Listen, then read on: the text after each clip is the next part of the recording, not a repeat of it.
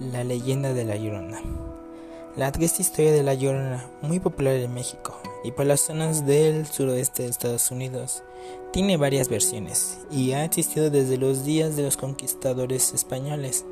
Se dice que existe un espíritu con pelo largo y negro, una mujer con belleza incomparable que anda las riberas de los ríos, llorando toda la noche, buscando a niños que ya puedan rastrear a su muerte, ahogado en los ríos. Los orígenes de la leyenda quedan un misterio, como se ha dicho ya.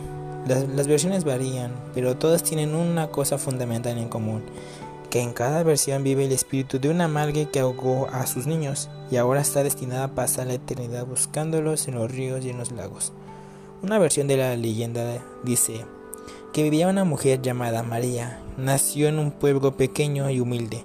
Tenía una belleza incomparable y capturó las miradas y la atención de todos los hombres de su recinto.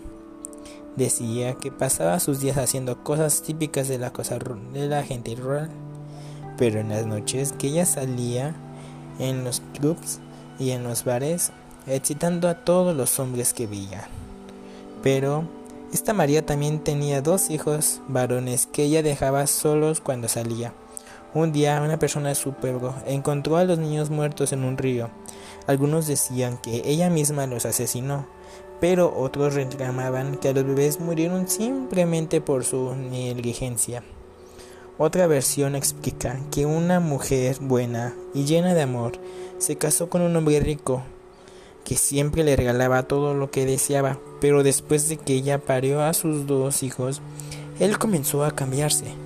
Volvió a una vida de mujeriego y alcohol, y desaparecía a veces por meses.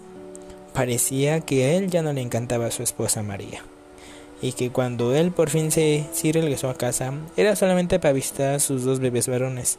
Una noche mientras María andaba con sus hijos por la calle, su esposo vino en carruaje solo para ver a los bebés. Él no le hizo caso ninguno a María, y al suceder esto, ella perdió su control y enfurecida ahogó a sus criaturas en el río. Al darse cuenta de lo que había hecho, persiguió a sus niños que flotaban muertos bajo el río, puestos que cuando por fin los sacó del agua se notaba que era imposible salvarlos. María pasaba sus noches vagando en los pueblos, llevando su vestido blanco y largo, llorando y lamentando el acto que había cometido.